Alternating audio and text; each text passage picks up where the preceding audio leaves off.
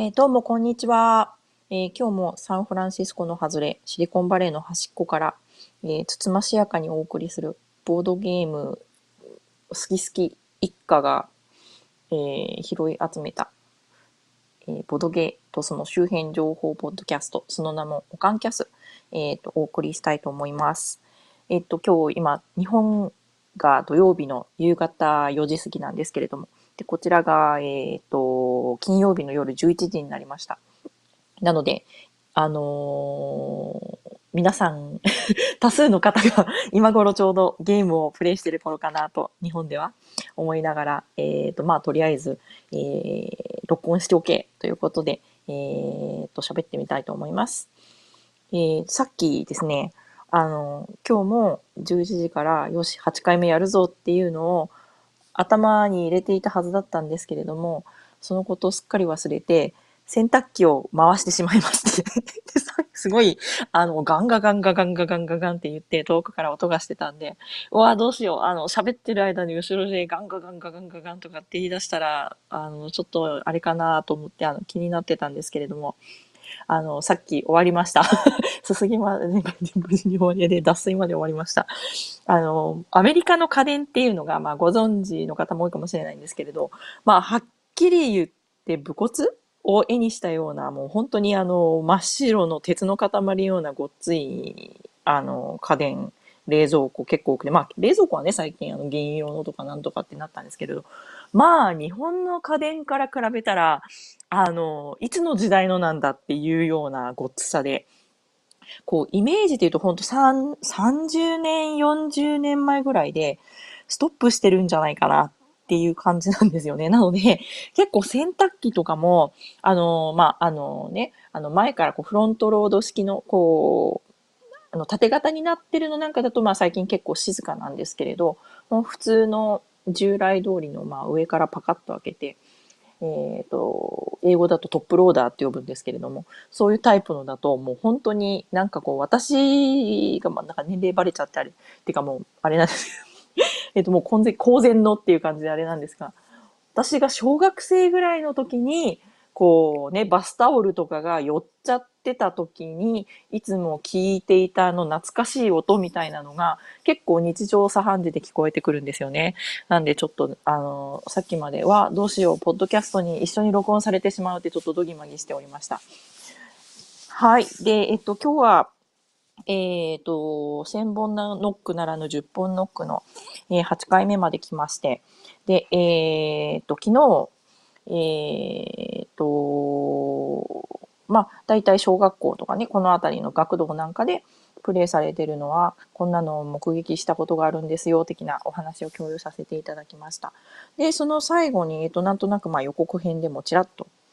お話ししていたんですけれども、えっ、と、まあ非常にわからないです。ひょっとすると、まあ、あのね、もう日本のあのボードゲームマニア、ボードゲームファンの方々、ちょっと、あの、あの、あかなりこう、もうね、鉄板の 鉄板の知識とあの経験をお持ちなのであれなんですけれども、私が、えっ、ー、と、今回、おおと思って思わず買い求めてしまったのが、えっ、ー、とですね、ロシアの、えー、ライトゲームズという、えっ、と、パブリッシャーさんが出している、えーと、そちらのですね、えーと、おそらくこれ最新作だとね、今年の2017年最新作の、えー、その名もテラフォーマーというゲームです。えー、カードゲームです。で、はじめ、テラフォーマーって見たときに、あのー、ね、ひょ、ひょっとして何これ、あのー、ね、例の火星のゲームを意識してるんじゃないのかなとか思いながら、なんかこう見ていたら、まあ、あの、ちょうどこのブースですね、こちらのそのライトゲームズさんの、えー、ブースの方で、えっ、ー、と、女性の、えっ、ー、と、スタッフの方が、あの、面白いゲームよって言って、こう、ちょ、ちょちょちょっとこう見せてくださったんですけれども、えっ、とですね、またこれがちょっと、えっ、と、写真なんかもね、なんかまあ、箱絵とかそういったあたりは悪くない。えっ、と、非常に、私は嫌いじゃない。で、えっ、と、こう、手に持った感じですね。あの、えキングドミの手くらいの大きさですね。の、あの、えっと、あの、小型の正方形の箱です。なんか、正式な呼び方があるんですよね。私すみません。あの、ぬるいんで、あの、その辺ちょっと存じてないんですけれども。で、えっ、と、そちらの方に、えっ、と、カードが、えっ、と、42枚が、えー、3セットで、えっ、と、合計126枚入っています。あとはちっちゃいサイコロっていう構成なんですね。で、えっ、と、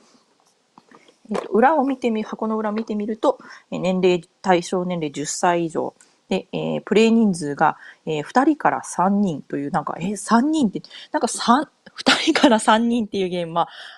多分おそらくどこかにあるんだと思うんですけれども、わあ、珍しいな、面白いな、ということで。えっ、ー、と、えっ、ー、と、これもまたちょっとなんかこう、不思議ポイントっていう感じで、ちょっと心をくすぐられ。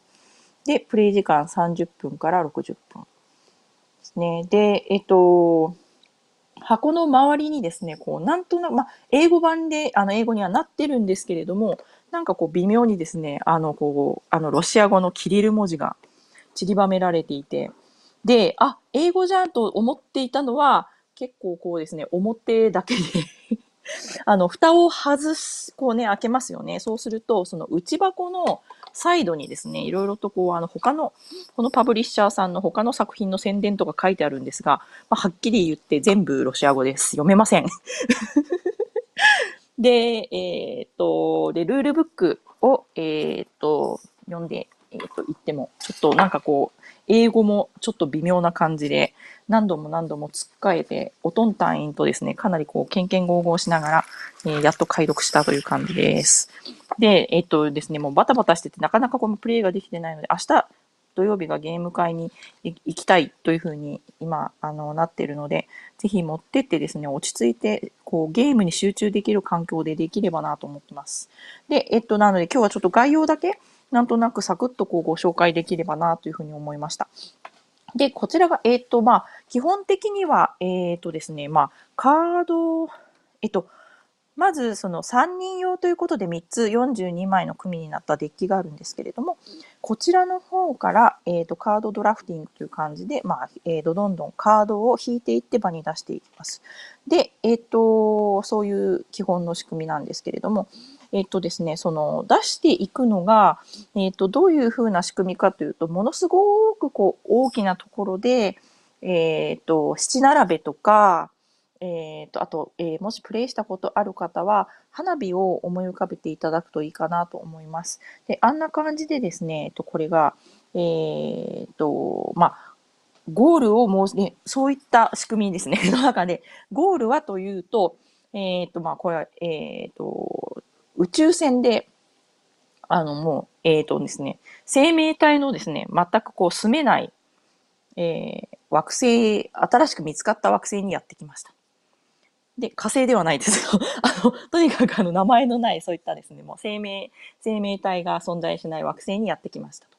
で、ここに、まず、えっ、ー、と、まあ、人間が住めるように、やっぱまあ、テラフォーミングしなければいけないと。えっ、ー、と、なので、えっ、ー、と、あなたは、まあ、の、それぞれのですね、その、えー、宇宙船には、こう、ノアの箱舟のイメージでですね、えー、こう、セットになった、まあ、それぞれの、えー、生き物ですとか、まあ、あとは生き物とか、あと植物、あと昆虫ですね。昆虫とか、あとはまあ、えー、微生物系、えっ、ー、と、そういった、えっ、ー、と、生き物がまあ、人揃い乗っていますと。で、それを使って、あなたはこの、えー、惑星を、に、えっ、と、新しい生態系を作って、で、えっ、と、えー、どんどんどんどん、えっ、と、開拓をしていって人の住める環境っていうのを作っていってくださいということで、えー、そういったゲームになってます。で、えっ、ー、と、そのカードなんですけれども、えー、カードは基本的に3種類ありまして、えっ、ー、と、その気候帯ですね。まず、えー、その場の、えっ、と、こう、一番土台の部分になる、えー、と気候帯カードというのが、え、各デッキに4種類ずつ入っています。で、例えば今、えっと、そのうちの一つの、えっと、デッキの方、今手の、手元に開けてみてるんですけれども、えっと、それが、えっとですね、まず1個が、まあ、例えばですけれども、熱帯雨林。で、まあ、もう一つは、例えば、えっと、普通の、これ、えっと、紅葉樹林ですね。で、あとは砂漠。で、もう一個は、えっ、と、ステップ。ステップって懐かしいですよ。なんかこう、昔、なんか遠い昔に地理の授業でなんか聞いたことがあるような感じがするんですが、なんかプレーリードッグの絵が書いてあります。で、えっとですね、で、それぞれのこの場の基本になるカードなんですけれども、えっと、こちらそれぞれの、えっと、気候体には、えパラメーターと、2つのパラメーターがありまして、でそれが、えっとですね、まず、えっと、テンペラチャーですね。まあ、気温ですね。気温がまあ熱帯なのか温帯なのか、まあそれともまあもう少しまあ普通の、えっ、ー、と、えっ、ー、と、なんていう訳したいの？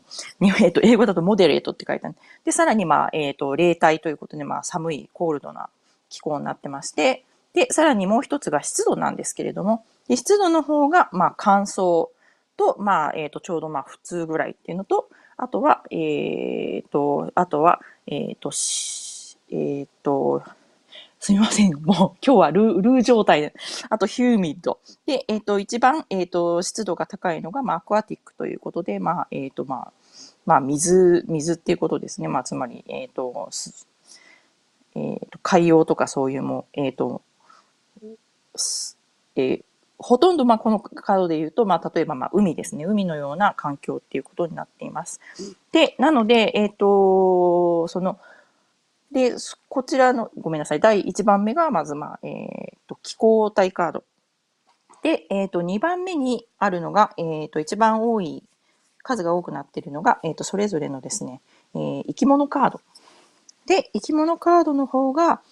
えっ、と、それぞれの、この、えー、先ほどの気候帯に応じて、えっ、と、生き物を食物連鎖のですね、えー、順序に応じて、えっと、一番最初に、えっと、プロデューサーということで、まあ基本的にはですね、例えばもうちょっとこう、例えば海で言えば海藻的なものとか、あとはまあ普通にの温帯気候のところで言えばまあ植物的なもの、アセロラとかっていうカードとかもあったりとかするんですが、そういったものが来ます。で、その次にまあその、えー、植物なんかを食べるような昆虫とか、あとはまあ海で言えばですね、まああのエビとか、そういった、えっ、ー、と、えー、生き物が来るようになってます。で、さらに、えっ、ー、と、その次が、えっ、と、その、えっ、と、小動物なんかを、昆虫なんかを捕食するような、えー、生物がその次に来て、で、最後に、えっ、と、まあ、一番ですね、まあ、その中では、その、えー、その全ての頂点に立つような動物が、まあ、4番目に来るということで、まあ、大体まあ、こう4階層になってるんですけれども、まあ、いろいろと例外的に、例えばまあ中には、例えばまあ昆虫なんだけれども、まあ直接、例えばその、あの植物的なですね、そのプロデューサーカードがなくても、えー、と、気候体カードに置けたりっていうようなバリエーションがいろいろあるので、まあその辺がかなりこう面白さのミソになってくるのかなというところですね。で、えっ、ー、と、で、最後の、えー、3番目のカードっていうのが、アクションカードということで、まあ基本的にこれが、えーとえー、他のプレイヤーとのインタラクションの、えー、まあ、核になる部分になってくるんですけれども、まあ、他のプレイヤーを、えー、邪魔することもできるし、あとは、まあ、自分で、その、まあ、場をですね、自分の都合のいいように、まあ、変えていくために、ね、例えばその気候変動させるような気候、例えばまあいきなり気温が下がったとか気温が上がったっていうような、えー、カードもあります。で、あとはそれから、えっ、ー、と、突然、まあ、あの、 extinction ということで、まあ、あの、あれですね、これは、えっ、ー、と、えー、と、絶滅ですね。まあ、が種が、まあ、滅んでしまうような、えー、病気が蔓延しましたって言って、まあ、あの、ある生き物が死んでしまいました的なことで、まあ、せっかくそこにですね、そのゲームの、えー、ゴールに向かって、こう、積み上げつつあるですね、その、動物が いきなり死んでしまうとか、あとはまあ、ここには、えー、ジェネティックエンジニアリングといって、まあ、遺伝子工学とかって言ってですね、突然こうなんか、あのー、動物を、の、例えばまあ、えー、他の今まで住めなかったところに住めるようになってしまったりとか、まあ、いろいろなですね、えー、と、そうしたような、えー、機能というのが、えー、アクションカードでプレイすることができます。で、えっ、と、このゲームので、今読んでいて面白いなと思ったところは、えっ、ー、とですね、結構こうゲームのそのまあ、えー、複雑度とか、あとゲームのプレイ時間ですね、を調整するために、えー、一番最初プレイを始めるときに、えっ、ー、と、スモールプラネット、アベレージプラネット4種類ですね。あと、えっ、ー、と、ごめんなさい。4種類のスモールプラネット、アベレージプラネット、あとはまあ、ラージプラネット、ヒュージプラネットというふうになっていて、えっ、と、その場で、全体でですね、これは、先ほどの、えっ、と、一番、3種類あったカードの一番初めに言っていた、その気候体カード、ベースになるその気候体カードなんですが、それを何種類まで、えっ、と、プレイヤー全員でそこに出して、その場でプレイできるのかっていうのに上限を設けることができるんですが、それを最初に相談して、えっ、ー、と、じゃあ、今日は、あの、だらだら行こうということになれば、例えばもうヒュージプラネットということで、えっ、ー、と、この気候カード8枚まで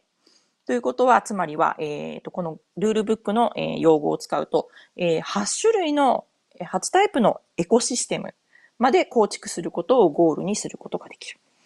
で、えっ、ー、と、で、例えばもう、あ、今日もういいや、もうサクサクっと行こうっていう時には、この一番小さなスモールプラネットのオプションで、えっ、ー、と、じゃあ、えー、気候カードのバリエーションは、まあ、5枚までに、5種類までにして、つまりは、えー、イコール、つまり、えー、5、5つのエコシステムということですよね。で、ベースのその、まあ言ってみれば、まあトランプでいうところの数頭みたいなものの、えー、数をですね、そういうふうにですね、少しこう、えー、自分たちで調整できるっていうところが、あの、なかなか、あの、合理的だなと思って、面白いですね。で、えー、っと、一回の、おと、一回のですね、えー、順番、えー、ターンが回ってきたときには、えっと、アクションが、えー、2つっていうか、1、2と2回できるんですね。で、えっ、と、取れるアクションというのがまたこれが2つ、2種類ありまして、で、1つ目がまあカードを、えー、自分のデッキから引く。で、えっ、と、もう一つはまあ当たり前ですけど、カードを、えっ、と、場に出す、プレイするっていうようになってます。で、この2回アクションを取れるということは、つまりは、えっ、と、もちろん、えー2、2枚カードを引く、2枚カードをプレイする。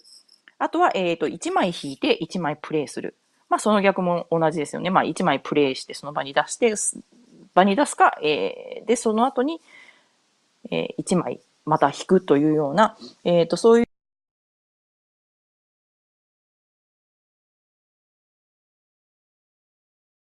いう、えー、アクションを選べます。で、えっ、と、手札の数なんですけれども、まあ、引いていってね、もちろんまあ自分の手札が出てくる、できるんですけれども、手札がまあ常に上限7枚までという感じでですね、えっ、と、その中で、まあ結局、例えばまあ、自分が自分の、えっ、と、結局手札をどんどんこうですね、あの重ねて、えっ、と、エコシステムを構築していく上で、こう、貢献度が高ければ高いほど、後で、えっ、ー、と、自分のポイントが入って、で、そのプレイヤーが勝ちっていう風になるんですね。で、えっ、ー、と、ちょっとここが、えっ、と、このゲームの紛らわしいところなんですけれども、それぞれその3組のデッキがあるんですが、で、えっ、と、その一人一人のそのプレイヤー A、B、C のそれぞれのデッキのカードには、まあ、あの、独自のマークがついてるんですけれども、これがすっごくちょっとわ、あの、わかりにくくて、いわゆる多分視認性という意味では、まあ、かなり、あのー、悪いんじゃないのって、これな、もうちょっとなんとかならなかったのかなっていう感じですね。で、一つのデッキの方には、まあ、これ全部なんかこう、白いですね、丸に、1センチぐらいの丸に、あの、ちょっとまあ、が破線になってて、その色が微妙に違う的な感じになってて、で、まあ、で、えっ、ー、と、3つのデッキは、えっ、ー、と、それぞれですね、実はまあ、えー、一つは、えっ、と、コンチネンタルデッキって言って、えっ、と、まあ、地上のエコシステムがメインになってるデッキっていうのが一つ。で、もう一人別の人の2番目のデッキっていうのが、えっ、と、クールデッキと呼ばれていて、まあ、寒い地方のですね、その艦隊を中心とした、えエコシステムに適したデッキになってる。で、3番目のデッキっていうのが、えっ、ー、と、デッキオブコントラストということで、ホットコールドエコシステムということで、まあ、あのー、えー、熱帯っぽい、えー、気候と、あと、まあ、えー、艦隊の、えっ、と、カードとかいうのが、まあ、コンビネーションになっているというような、そういう感じになっています。で、えっ、と、また詳しくは、あの、すみません。今回もか、まあ、結構予告っていう感じですみません。あの、聞いておいてやってください。まあ、詳しくはだからプレイしてみないと、ちょっとこの辺がどういう風になってくるのかなっていうのは、まあ、あれなんで、ちょっと感覚がまだわからないんですけれども、ひょっとするとまあ、こんなすごい、あの、もうなんか いいから感情報でももう勘のいい方とかは、ああ、なるほどね、こうなってこうなってこうでしょ、みたいな風にですね、結構パパパパパッとなんかある程度はこうかなっていうのを、あの、分かっちゃう人とか分かっちゃってるのかもしれないんで、本当にちょっとその辺恐縮なんですが、えー、っと、まあ、そういう感じのゲームになってます。で、えっと、最後は、えー、っと、なので、まあ、こう、場にカードを出していく。で、えー、っと、エコシステムっていうのが、まあ、すべてがですね、えー、えっと、あ、しょえっと、最後の私ダメだ。インストラクションきっと下手や、これ。なんか、この前、インストラクションとはみたいな話してたので、全然あれですね。で、えっと、最後の勝利条件なんですけれども、というか、まあ、まずエンドオブゲームですね。で、ゲームがそのようにカードを出していって、いつ終わるかというと、えっと、デッキが、自分のデッキのカードを全部使い果たしたとき。っていうのと、えっと、あともう一個が、えっとですね、えっと、その場に出ている、その、それぞれの気候帯に応じたエコシステムっていうのが、まあ、安定状態になった時というふうに書かれています。で、この安定状態っていうのが、ちょっとですね、このルールバック非常にまずいなというのが、その、大きなこう、枠での話をしてから、例えばその、えっ、ー、とですね、えっ、ー、と、気候帯4つが安定す、あの、その、気候帯4つの エコシステムがそういう安定するっていう書き方をしてるんですけれども、でもじゃあ、えー、ちょっと待ってねって、あの、さっきお話ししたように、えっ、と、上限、えっ、と、その、プレイできる気候帯の数、そのつまりエコシステムの数っていうのを、えっ、と、最初に調整できるじゃないですか。なので、じゃあ、え、 small planet で、じゃあ気候帯イコールエコシステム5つまでっていう中で、その4つ stable にね、安定するっていうのがその条件なのか、じゃあ、えっ、と、まあ、がっつり、えー、 huge planet option で、じゃあ、えー、上限8つまでっていう風になった時に、それもまた、えっ、と、その時にもどうやら、その、エコシステムの安定っていうその状態の時ですね、えー、気候帯4つっていうふうにちょっと書かれていてですね、この辺がどういう仕組みになっているのかっていうのを、ちょっとまた、えっ、ー、と、明日にでもプレイしながら確認をしてみないとちょっと腑に落ちないところです。で、えっ、とですね、で、この、このゲームの、えっ、と、面白そうなところっていうのが、こう、半分協力プレイなんですけれど、まあ半分競い合う。で、えっとですね、で、その すごい、私がすごい一番個人的にツボだったところっていうのは、例えばそのある気候帯ですね、例えばまあ熱帯雨林に応じて自分が、えー、カードを、積み重ねていって、えー、と、生態系を作り上げてきていたんだけれども、そこでアクションカードを、まあ、自分がプレイするなり、まあ、他のプレイヤーがプレイするなりっていうことで、えっ、ー、と、ガラリと、えー、気候が変わってしまいましたと。で、そうなってくると、えっ、ー、と、その時にですね、それぞれの動物カードには、やっぱりじゃあ、この動物は、えどういった条件のところに住めます。つまり、えっ、と、先ほどで言うところの温度と湿度の問題なんですけれども、えっ、と、そのバランスがですね、えっ、と、えっと、きちんと、えっと、マッチしていないと、その植物とか、その動物、そこに、今までですね、トロピカルフォレストにいた、えっと、熱帯雨林の動物たちっていうのが、えー、みんな死んでしまう。あっさりこう、ざっくり死んでしまう。で、カードはディス、あのー、ディスカードしてくださいって、つまりまあ、捨ててくださいっていう風にやってるんですね。で、この、なんて言うんでしょうね、このざっくり感っていうのが、なんかすごい自分的にはなんかこう、すごい、ああ、ロシアだなっていう感じがして、非常に、あの、つぼりました。で、あのー、まあ、えー、っと あの、すごいですよね。なんかこう、あっさり、ざっくりいくっていうところ。で、えっと、で、もちろんその、例えば、まあさっき、えっと、触れたアクションカードがあるんですけれども、それでやっぱりそのですね、例えば誰かが、じゃあその、ある、えー、気候帯の、に基づいた生態系の、えー、じゃあ、これを、えっ、ー、と、例えば、もう、急に、こう、温暖化とかって言ってですね、気温がガッと上がるようなカードを出してきたときには、えっ、ー、と、それの、こう、正反対に当たる、えっ、と、え気温を下げるカードっていうのを、えアクションカードですね、プレイすることで、まあ、それを、え打ち消せる、キャンセルできるようになってるんですね。でなので、まあ、そのあたりの、こう、かなりそのカードで、まあ、お互いにこう、せめぎ合うっていうところも、こう、どうなってくるのかなっていうのがちょっとワクワクしています。ですが、えー、っと え大雑把に言って、かなりちょっとこれは、えー、ルールブックが荒いので、えー、で、これおそらくまあ、ノンネイティブのね、まあ自分も人のことは言えないんですが、ちょっとノンネイティブの、えー、方が、あのー、書いた英語だろうなという感じで、まあ非常に、しかもですね、ちょっとだから多分テクニカルライティングとか、マニュアルライティングの人がやったのじゃない感じの仕事っぽくもあり、えー、ぜひもしも次の版が出るとかですね、何かあるときには、あのー、もうちょっと、あの、英語のルールブックを改訂してくださいねっていうのを、もしどこかにですね、アピールできるのであれば、アピールしてみたいと思っている今日この頃です。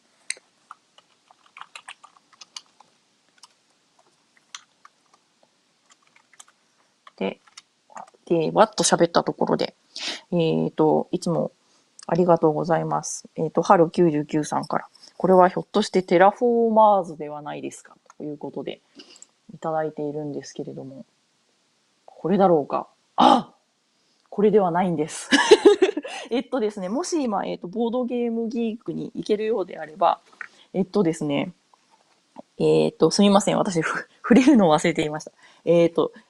えっと、1、1語でですね、えっと、 one word で、テラフォーマーっていうことで、t-e-r-r-a、f-o-r-m-e-r で、えっ、ー、と、検索してみてください。で、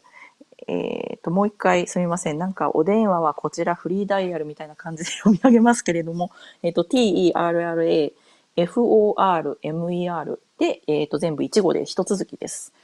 で、えっ、と、これが、えっ、と、昨日ちらっと話していた、私が生まれて初めて、えボードゲームギークで、えー、ゲームをエントリーしたぜって言って、あのー、なんかこう、にわかに にわかにこう、なんか、いかにもですね、あのー、こう、初めてさんっぽく、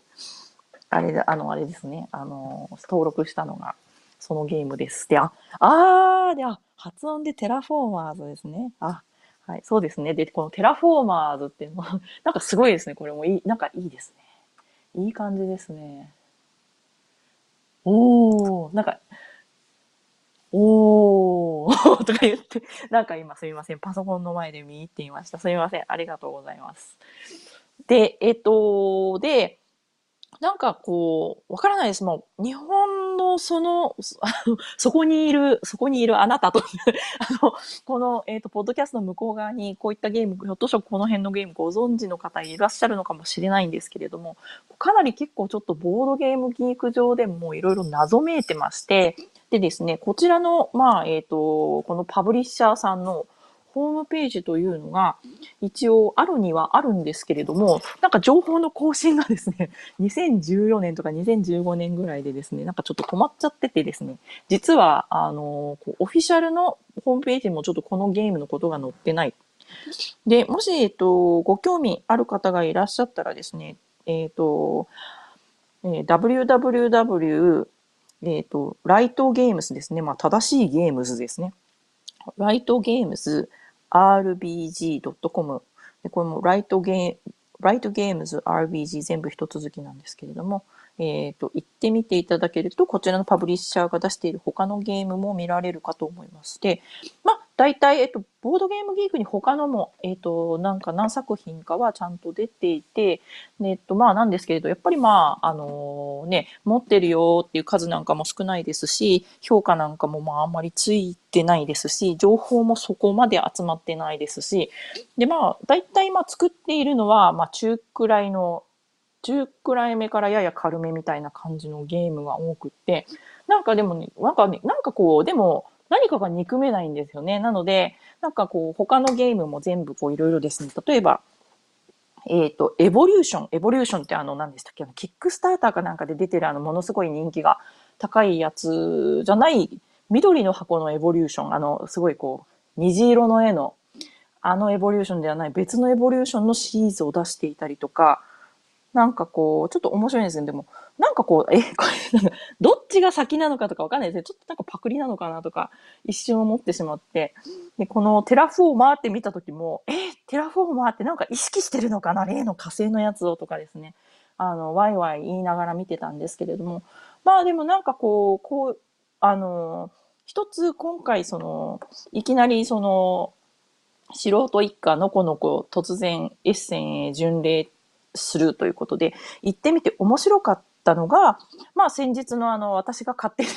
私が勝手に推しているというか、まあ非常に今回の、えっ、ー、と、私にとっての、こう、ちょっと大きな出会いだったその例のですね、例の鉄のカーテンゲームも、まあ、もちろん、例えば、まあ、ポーランドとかチェコとか、まあ、まあ、いわゆる東欧寄りのえっ、ー、と、ゲームだったりしますし、で、まあ、こうしたロシアのゲームなんかもありますし、で、こう、私自身はアメリカに住んでるわけじゃないですか。なので、こうですね、地球を、こう、遠い方向に あの、遠回りでですね、こう、ぐるーっと行って、なんかこう、あの、本当はね、アメリカ大陸と結構近いはずなんだけれど、でも全然遠いそのユーラシア大陸とかですね、そちら側のなんかこう、ちょっと今まであまり触れることがなかったあのー、そういうゲームと、なぜかこう、ふと出会える機会なんかがあったのは自分にとっては収穫でしたって、あ、あ、あ、やっぱりやっぱりやったことあるんですね。そうですね。今、あの、はるさんが、ああ、エボリューションのメーカーなんですね。ルールがちょっと甘くて味わい深い。で、なんか、うん、なんか、うん、まさにそんな、こう、味わいは非常にあるし、ああ、なんかこう、やりたいこと、もう、こう、こういうことをきっとやりたいんだなっていうのも、すごくわかるし、その、ものすごくこのアートワークなんかも、私はすごい、こう、すごいオーガニックな感じがしてですね、温かみがあって好きなんですけれども、なんかちょっとどこか、すごいやっぱりこう、なんかさすがウォッカの国だなじゃないんですけど、どこかが荒削りな感じがあってですね、なんか憎めないっていうか、なんかでも嫌い、嫌いじゃないですね。こういうの結構なんかすごい人間臭くて、ある意味こうすごい緻密に端正にもちろん、あのー、組み立てられたゲームとかもちろん大好きなんですけれど、なんかこういうのもすごいたまに触れるとホッとするっていうのがいいのかなっていう自分はきっとそこが好きなんだなっていうのが今お話ししていて、なんとなくこう大きな気づきですね。ちょっとね、ほほっとする感、ね。意外にもちょっとロシアのゲームにほっとさせられる私っていう感じなんですけれども。で、なので、また、えっ、と、実際のプレイ感なんかもですね、えっ、と、追って、えっ、と、共有させていただけたらというふうに思っています。で、で、こちらのゲームなんですが、そうだ。で、ルールブックの最後には、なんかこの、そのうちですね、エクスパンションを出しますみたいな風になんかもう書いてあって、で、例えばなんですが、まあ、えっ、ー、と、もうすでにそのデッキが3つ、すでにもう、あのあらかじめ組まれてあるんですけれども、例えばもう、このゲームに慣れてきて、あの、もう、さらなる刺激が欲しいと。さらに応用編としてプレイしたいときには、自分でデッキをこう、組んで、まあ他の人と対戦する。まあもちろんその時には、例えば先ほどのその気候体カードが何枚とか、えっ、ー、と、例えばその動物カードでもね、その、えっ、ー、と、えっ、ー、と、その植物カードみたいなですね、生産者系カード何枚とか、あとはもう捕食者のカードが何枚とかっていうふうに、まあ一応規定は決まっているんですけれども、で、それを例えば色付きのスリーブなんかに入れて、それからですね、なんか、でもこれもロシアだなと思ったのは、あとは自分のカードに、えー、自分の持ち物のカードに、つまりまあまあ、自分でデッキを組んでっていうことは、まあ一つフル、フルセットのゲームを自分で全部こうカードを、あれですよね、入れ替えてデッキを作って、で、もう一セット、まあ別のゲームを持ってるプレイヤーと、まあこう、多分対戦し合う、ね、あるいはまあ3人までっていうことなんで、まあもう一人、A さん、B さん、C さんがいるかもしれないんですけど、そうなるとまあ最大3つのこのテラフォーマーゲームっていうのが、まあ、あの、関わってくることになっちゃうと、他のプレイヤーと自分のカードが混ざっちゃうんで、で、その、色付きスリーブっていうとこまで、あ、うん。で、それか、自分のカードに、あの、自分で何かこう、あの、目印を書き込んでくださいって言ってね、書いてあってですね、うわなんか、draw your own logo in the appropriate field とかって言って、その、どっかに自分のロゴ書いとけっていうですね、なんかこう、わかんないですけど、こうね、日本人の魂的な自分から言うと、えー、なんか、え、カードに直になんか書いちゃうのっていうところもちょっとこう抵抗があるんですが、でも私はあの、あれなんですけど、あの、熊牧場のボードはですね あの、エラーがあって、あの、エラーがあった時にはマジックで、あの、自分でちょっと書き足しました まあいいんですが。という感じで、えっ、ー、と、私的にはまあそういう感じでもうルールブックを結構読んでるだけで、もうかなりなんかこうですね、なんかロシア感を十分結構味合わせ、十二分に味合わせていただいたなという感じで、まあやってみてまたどうなんでしょうという感じなんですが、えー、他の、このね、こちらの出しているゲームっていうのもまたやってみたいなという気持ちがしていますが、ちょっと 怖いもの見たさっていうところかもしれませんね。その、エボリューションの話なんかを聞くとですね。ということで、えー、まあ明日は、えー、っと、そんなわけで、えー、こちらの土曜日なんですが、えー、先日ツイッターでもまあつぶやいたらですね、結構いろいろ皆さんのお話も聞きました。私、50キロ 車にの、片道50キロ車に乗ってですね、ゲーム会に行かなきゃいけないんですよ。で、なんかもう、その辺が結構、その、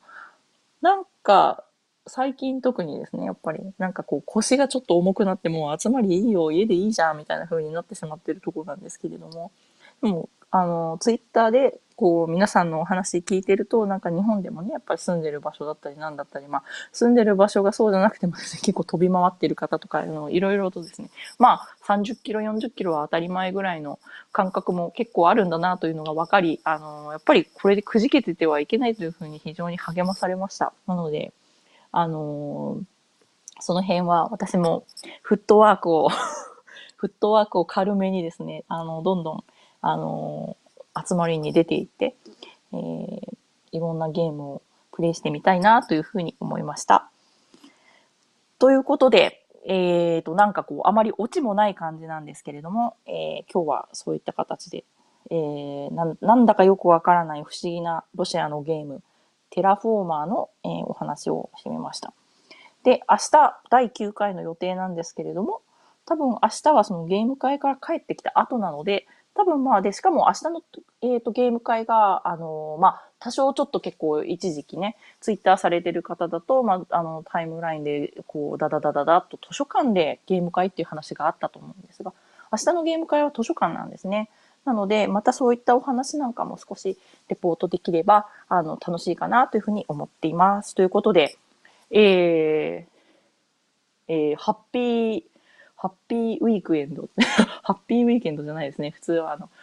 今日なんかはもうこっちは、あの、職場ではもうみんな、廊下で会うたび会うたび、もう Happy Friday、Happy Friday って言って挨拶するんですけれど、なんか最近不思議なのはもう何曜日でも結構みんな Happy Thursday とかですね、 Happy Tuesday とかですね、あと月曜日はもう皮肉たっぷりでもうみんな Happy Monday って言って、あの、もう月曜じゃんねーっていう感じで結構挨拶するのが